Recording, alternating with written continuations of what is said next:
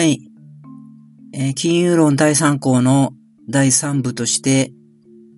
えー、10ページ目の4.2節からいきますけれども、えー、次ですね。次、あの、日本銀行の3つの役割のうちの第2、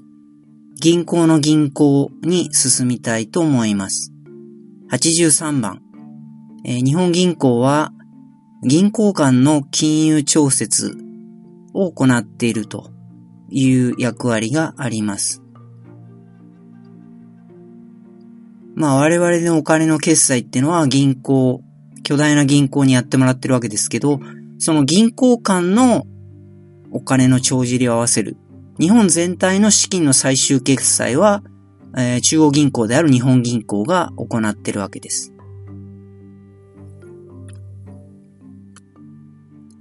まあこれ前回と言いましたけど、我々の身近な絡みで言うと、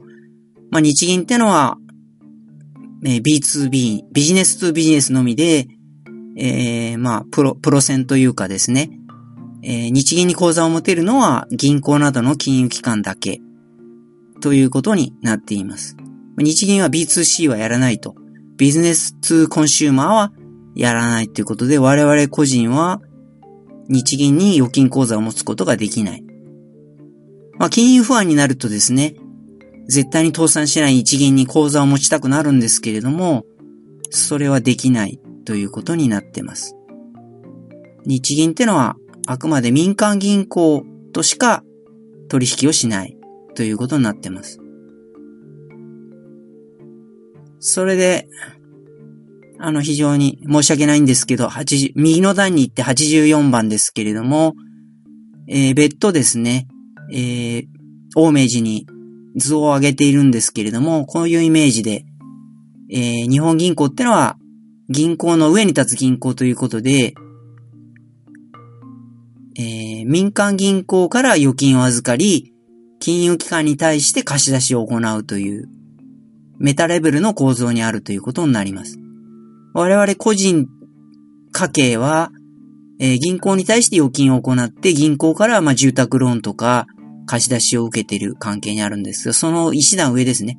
その我々に対してお金を貸してくれる銀行が日銀に対して預金をして、えー、銀行が、銀行は日銀からお金を借りるという関係にあるという、そういう構造になってるわけです。で、85番。これは重要なキーワードで、これちょっと覚えてもらうしかないんですけど、え民間金融機関は日銀に日銀、日本銀行当座預金を持っているということで、これがまあ金融政策にも絡んでくる重要な概念ということになります。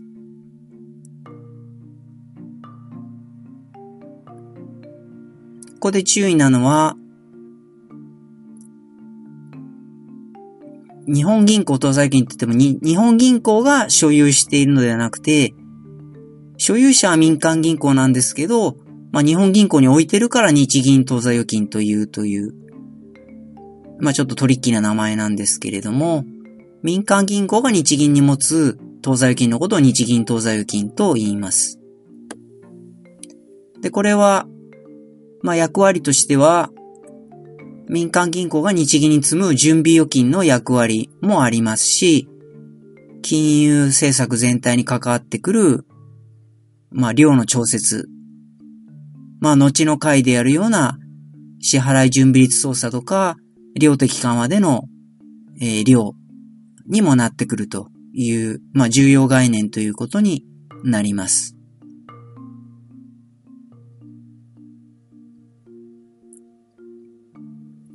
で、まあ、ここでは重要な役割ってのは、まあ、日銀の役割で言うと86番ですね。えー、日銀、日本銀行当座銀ってのは、まあ、これを通じてですね、日本全体の、えー、資金の帳尻を合わせてる。資金決済をやってるということで、これは日本銀行と民間銀行との間の資金決済だけではなく、民間金融機関相互での金融取引の最終決済にも利用されるということになります。どういうことかというと、まあ我々に一番身近な銀行業務である銀行振込で、まあ通販、まあクレジットカードでも結局は銀行口座どっか使うのでそうなんですけれども、まあ直接銀行振込するようなことでお金を届けるのはどうなってるかっていうと、基本的にですね、えー、現金を、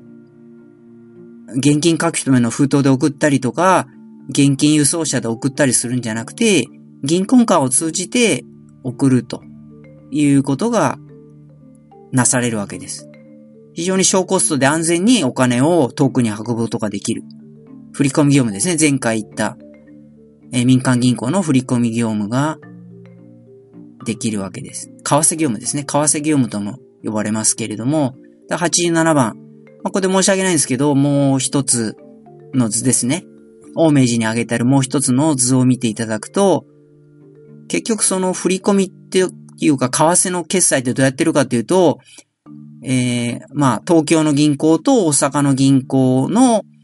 その口座、口座間の振り込みを、現金を運ばずに、まあ、内国為替決済と言いまして、まあ、実は外国為替っていうことの前に、国内でも為替取引ってのがあって、それは要するに、お金を、現金を動かさずに決済をするという民間銀行の機能です。で、結局全国の金融機関をつないで、えー、まあもちろん厳重に安全を、えー、確保するんですけれども、口座間のお金の出し入れでお金を運ぶことができるということになります。じゃあそれがどうなってるかというと、この図のように、まあ大きな銀行であれば、結局ですね、東京から大阪に送る人もいれば、大阪から東京に送る人もいるので、結構ネットアウトというか、相殺されるわけですね。まあその辺のところは、実はあの銀行後の収益源であって、大きな銀行ほどそういう相殺されて、実際に送るお金ってのは少なくなるので、まあいいわけですけれども、まあとにかく実、実務的には、その、そこに書いてあるように金融機関ごとに、まあ1日の受取額と支払額を集計して、その差額を日銀当座預金を返して、えー、銀行間にそれをまた足りない分は日銀当座預金を返して決済すると。そういうことを日銀が行っているということになります。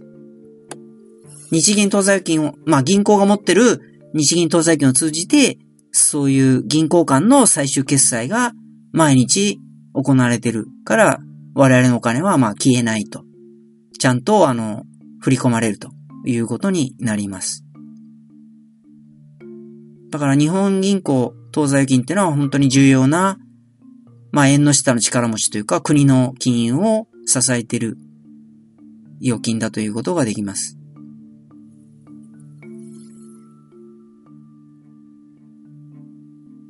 で、その日銀当座預金を実際にどう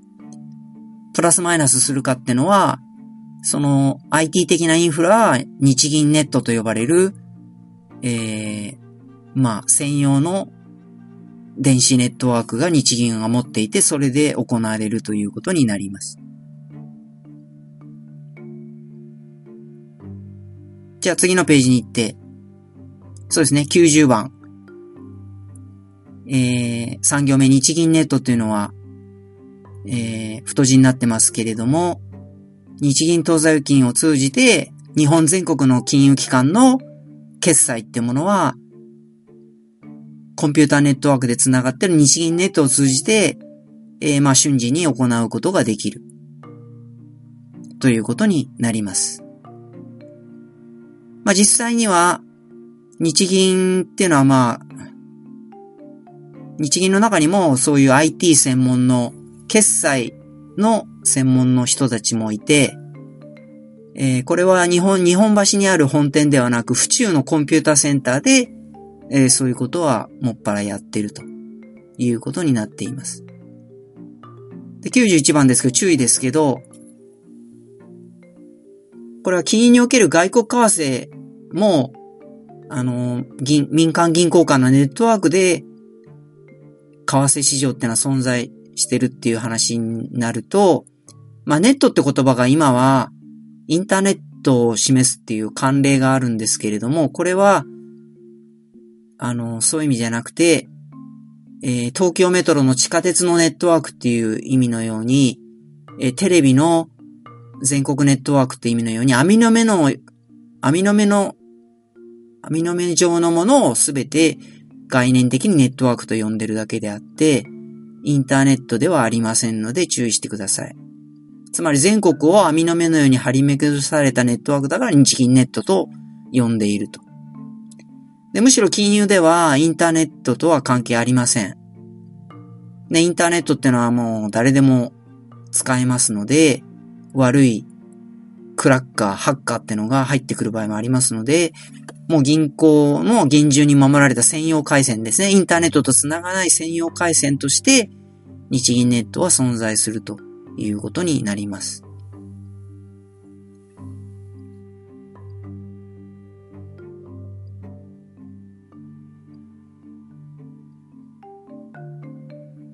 えー、で、92番。まあ、こうした日銀当座預金の機能からして、日本銀行ってのは、日々、民間銀行と向き合って、まあ、職人芸で、金融調節をうまくやるっていうような、そういう職人芸も行ってます。それ金融調節と言います。金融調節は、大きな意味での金融政策の誘導のためにも使われたりします。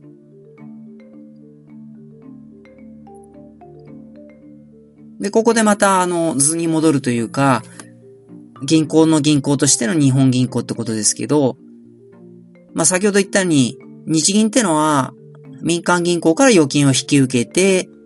え、場合によっては民間銀行にお金を貸すわけですけど、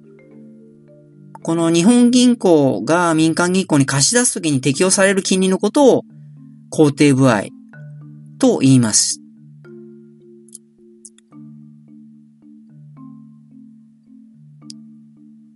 あの、政府が決めるものじゃないんですね、肯定部合ってのは。あくまで日銀が民間銀行に貸し出すときの基準金利を肯定部合と呼んでいたわけです。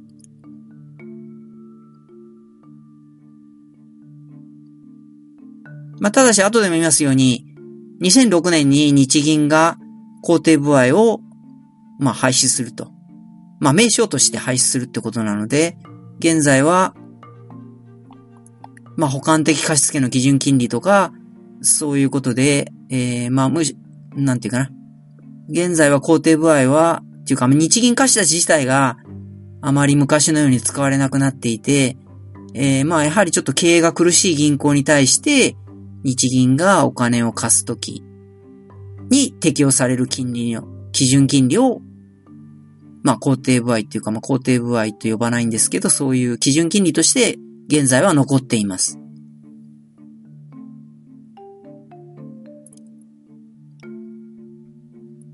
で、現在は、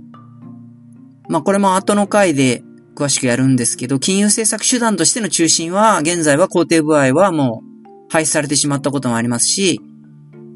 えー、そういうこともあるので、売買オペレーション、公開使用操作、オペによって主に行われています。次に、えー、95番。銀行の銀行としての日銀として第二の機能としては、えー、前回の目的の2番目で言ったプルーデン政策ですね。金融秩序の維持の面でやるものとしての最後の貸し手機能というものがあるわけです。これは英語では LLR 機能と呼ばれます呼ばれますけれども、 lender of last resort。lender ってのは貸し手って意味で、ラストってのは最後で、 resort ってのは最後の寄り所って意味ですね。遊ぶリゾートって意味もありますけど、まあリゾート最後の寄り所って意味もありますので、まあそういう LLR 機能とも呼ばれたりします。まあバチョットって名前覚えなくていいんですけれども、まあ具体的に言うと、まあ、97番ですけれども、まあ、個別まあ、金融強行になるようなもんですけれども、個別の金融機関が、まあ、危ないってことから、他の銀行に連鎖破綻を引き起こして、金融システム全体の信用不安になると、それはもうことであって、なかなか元に戻せないってことなので、日銀が予防的に、そういう危ない金融機関に緊急貸し出しをして、えー、まあ、火消し役をして信用秩序を維持するという機能ということになります。まあ、具体的に言うと、そういう金融機関の貸し出し用のことを日銀特有、日銀特別融資と言いまして、まあ、いざという時に、こう日銀が行使する最終手段ということになります。え98番ですね。じゃあ日銀特有が実際に発動されたのは、覚えなくてもいいんですけど、まあ、高度成長期の中でひどかったのは昭和40年不況。昭和40年1965年ですから、まあ、これちょっと関係するんですが、まあ、第一次東京オリンピックの翌年ですね、反動不況が起こって、まあ、戦後の中では最も、当時、最もひどい不況になったわけですね。まあ、その時山一証券が第一の危機になって、潰れそうになるわけです。まあ、その時、まあ、政治家では田中角栄、まあ結構まあ、まあ裏でフィクサーとして頑張って、まあ日銀が山一証券などに危ない金融機関に日銀特用を行って、ええー、まあ、金融競合を防いだということもあります。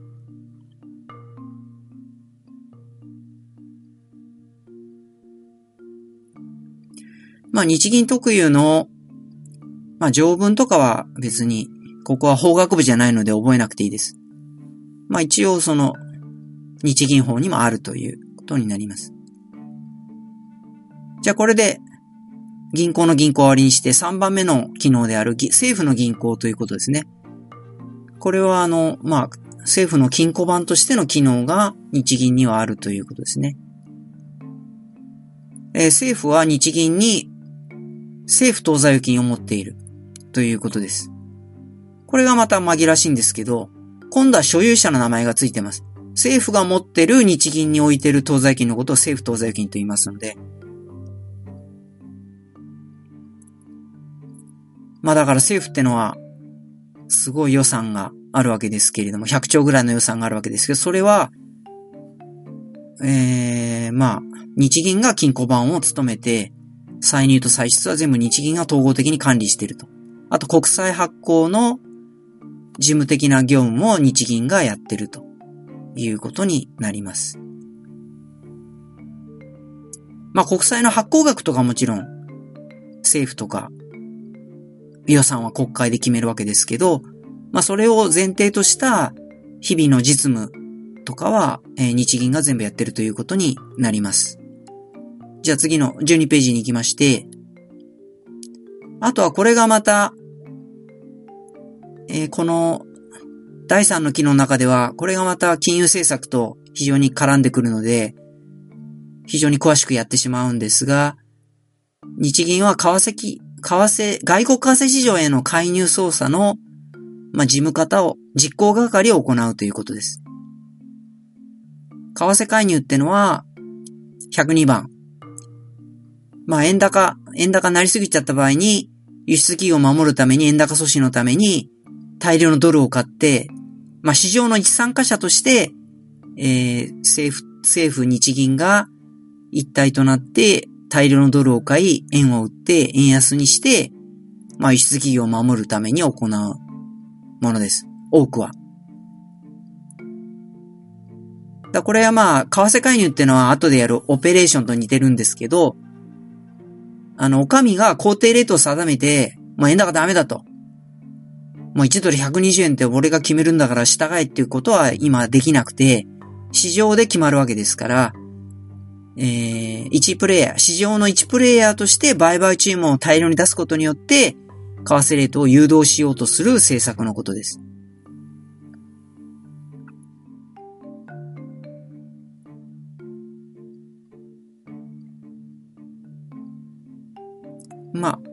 まあ、この辺ちょっと太字になってますけど、細かいことは覚えなくていいんですけど、まあ、基本的には、えー、外国為替特別会計法に基づいて、そういう特別会計が財務省にあって、日銀はですね、まあこれは太字なんですけれども、財務大臣の代理人として、えー、為替介入の実行を行っているということになります。これはまあ非常に重要です。まあ試験に出やすいってことですね。間違いやすい。じゃあ具体的にどうやってるかっていうと、細かい実務はそこにカッコで書いたように、えー、まあ日銀の担当職員が、まあ職人芸で、まあ民間銀行に適当にその大量のドル買いの額を分散したりなんかして、えー、まあその砂漠というか、え、大量のドル買い注文を民間銀行に出すという形で介入を行うということになります。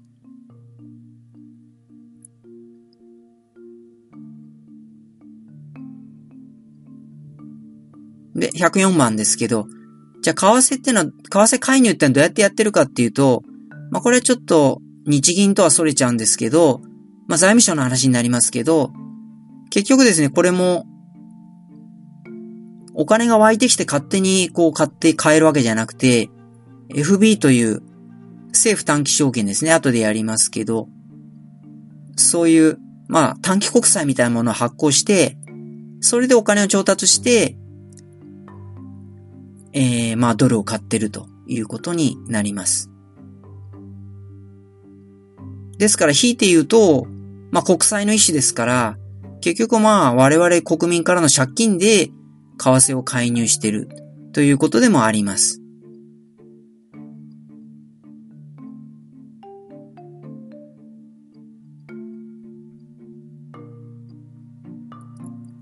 じゃあ、あの、105番ですけれども、えー、まあ、重要なのは、為替介入ってのは財務大臣の権限で決まると。日本では財務大臣が決めると。日銀には一切決定権はないと。財務省が決めたものを単なる実行の事務方としてやってるということが、えー、重要です。よくネットでは、円高になると、日銀法を求むとか、いうことで、なんか日銀が頑張るみたいな、えー、まあ、ネットの匿名投稿が増えるわけですけど、まあ、これは間違いであって、えー、なんていうかな。まあ、為替介入を決めるのは財務省、財務大臣が決めるんであって、だから財務省に言うべきです。クレームはあるとすれば。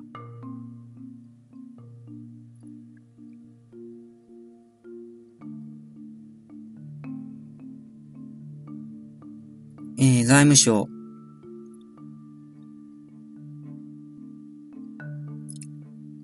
まあでも財務省もこれあんま言わないんですね。まあ、ずるいというか、なんというかですね。えー、まあ、そうすると、あのー、円高になった時、財務省に、こう、批判とかプレッシャーが来るので、まあ、まあ、国民には半ば間違えていてほしいと。日銀が悪いと思っておいてほしいので、財務省はこの真実をあまり自分からは明らかにしません。あと国際経済で重要なのは、下から4行目に書いてありますように、為替介入ってのは、まあ、近隣急防化政策の側面があるってことですね。まあ、自分の国は、まあ、さして財政負担とかなしに、ええー、まあ、円安にすれば、自国通貨安にすれば、輸出産業の競争力が増して輸出が伸びるから、非常にこう景気が儲かるんですけど、これ裏返すと、介入されて、通貨が強くなる国からすると、まあ大迷惑なわけで、例えばアメリカなんかは、もし日本がどんどん強制的に円安にしたら、まあドル高になっちゃうってことですから、裏返すと、円安ってのはドル高ってことですから、アメリカの輸出産業、これ結構あるわけですよね。えー、まあまだまだアメリカの輸出産業もあるわけですので、まあそういうところは、あの、競争力が下がって輸出が減るわけですから、まあアメリカ政府とか、日本に対して、こう、抗議してくるわけです。まあそういう側面も為替介入にはあるってことを知っとかないといけません。自分の国だけがいいんだってことになるとバッシングに合います。まあ実際日本は結構2000年代初頭はですね、まあ覚えなくていいんですけど、結構あの、為替介入を派手にやってたんですけど、まあアメリカに怒られてから、なかなかあんまり、いざという時以外は、あまり為替介入は今はしていません。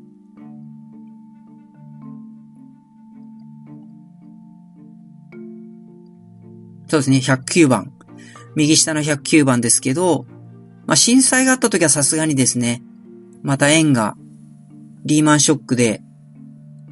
リーマンショックから少し戻ってた円レートがまた震災によって、まあ、レパトリエーションというかですね、資金の日本回帰ということで、非常にまた円高が再燃したので、まあ、介入は震災の時はしましたけれども、それ以降、一応公式的には2012年以降、為替の直接的な介入は行われていないということです。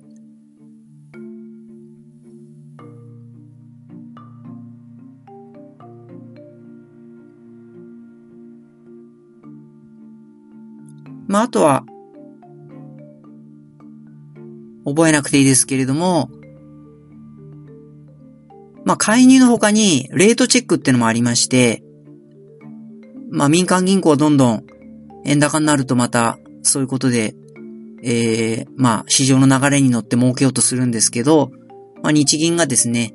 まあ選ぶってですね、メガバンクにレートチェックってことで、まあレートを今どういうレートで円ドルを取引してんのかってことを聞くことで、あんまり円高にするなよって圧力をかけるっていうような手段も行われています。まあこれちょっとあんまり迷路ではない陰湿な手段なんですけど、まあ実際は行われていると。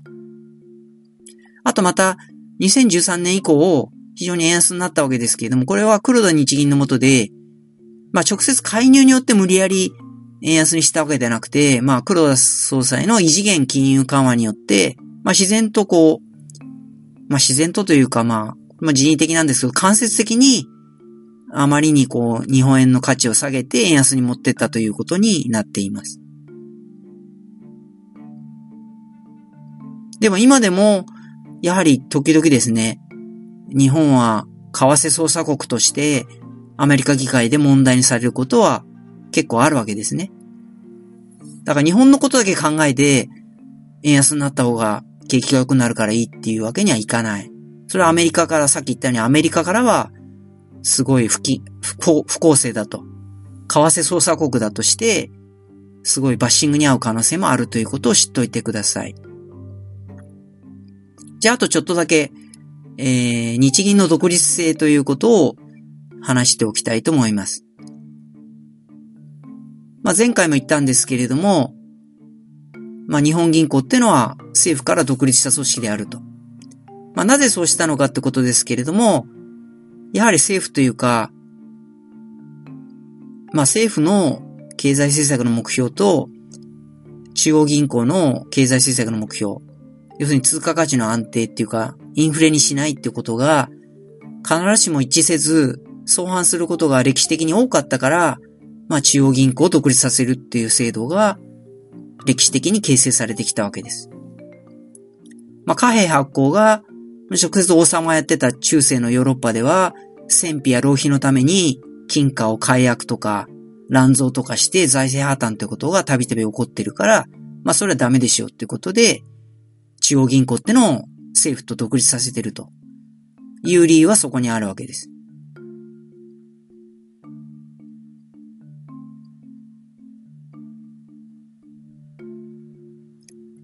で、まあ日本でも、日本でもやはり、まあ、つい、1998年までは旧日銀法ということで、日銀の独立性が低くて、非常にこう、失敗が多かったわけですね。まあ、第二次世界大戦の莫大な軍事費を日銀引き受けをやっていた。さっき言ったように。軍事費での赤字を全部日銀に引き受けさせていたために戦後の高インフレが起こってしまったと。あともうもっと戦後になっても、第一次石油ショック後の狂乱物価においても、まあ、政治家、財政当局の圧力などに、えー、屈して日本銀行が低金利政策を不当に維持したために、金融緩和がひどすぎて、えー、金融引き締めが遅れてですね、えー、悪性インフレ、非常に高いインフレが起こってしまったということがあるわけです。だその原因の一つが、やはり日銀の他の先進国に比べた独立性の低さ、政府への従属性ということになります。まあ、この辺の歴史は別に覚えなくていいんですけれども、まあ、松方で、松方財政で作られた日本銀行条例ってのが、ちょうど切れたのが戦時下、昭和17年、1942年の旧日銀法ということだったので、まあ、GHQ はいろんな改革をしたんですけれども、日銀に関しては何もしないで帰ってしまったので、これが高度成長期もずっと残ってたと。だから、旧日銀法ってのは、戦時統制色が強くて、異様に政府の権限が強かったわけですね。まあ、逆に言うと日銀の独立性は先進各国に比べて異様に低かったということになります。まあ、覚えなくていいですけど、日本銀行は財務省の前身である大倉大臣の監督下にあるとされ、大倉大臣は、えー、日銀の業務命令権まであったと。あとは大倉大倉大臣は日銀の理事以下の役役員を、まあ、勝手に解任できる権限まであったと。あと内閣は日銀総裁の任命だけでなく、途中罷免もできる権限があったということですね。まあこれはエピソードで言うと、昔は、まあ、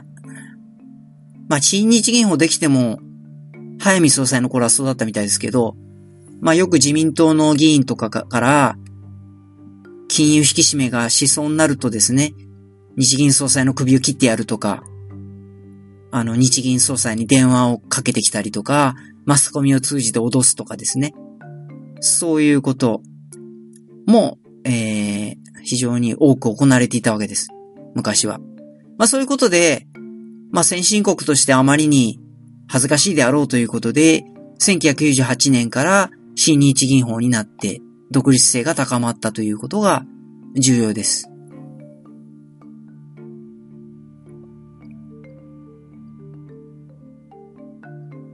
えー、右の段に行きまして、114番。えー、独立性を増したということで、まあ、先ほど言った大倉省の、まあ、不当な権限は大幅に制限すると。そして、まあ、これ大事なんですけれども、旧日銀法では政策委員会、前回やりましたね。日銀の最高決定、意思決定機関である政策委員会にえー、旧日銀法では政府代表が常時出席していた。ということがありまして、まあ、事前にも、スリーピングボートと呼ばれるように、休眠委員会と呼ばれるように、もう形だけでですね、実際はもう大倉省が、まあ、ほとんど決めていたということがあったんですけれども、新日銀法では、政策委員会には、政府の委員の枠はないと。前回言いましたように、政府の委員、代表委員の枠はないし、えー、議決権もないと。オブザーバーとして参加することしかできない。という風に政府からの独立性が高まったということが重要です。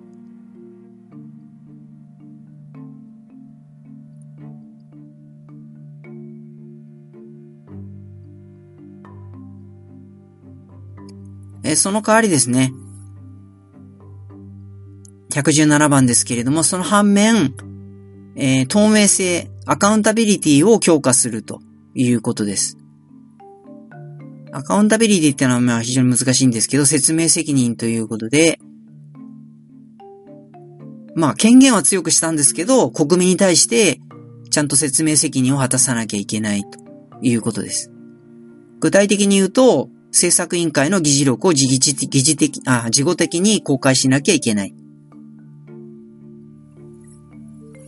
まあ、これちょっと我々日銀ウォッチには重要なんですけど、誰がどの発言をしたのか伏せてある議事要旨、まあ、要点だけのものは、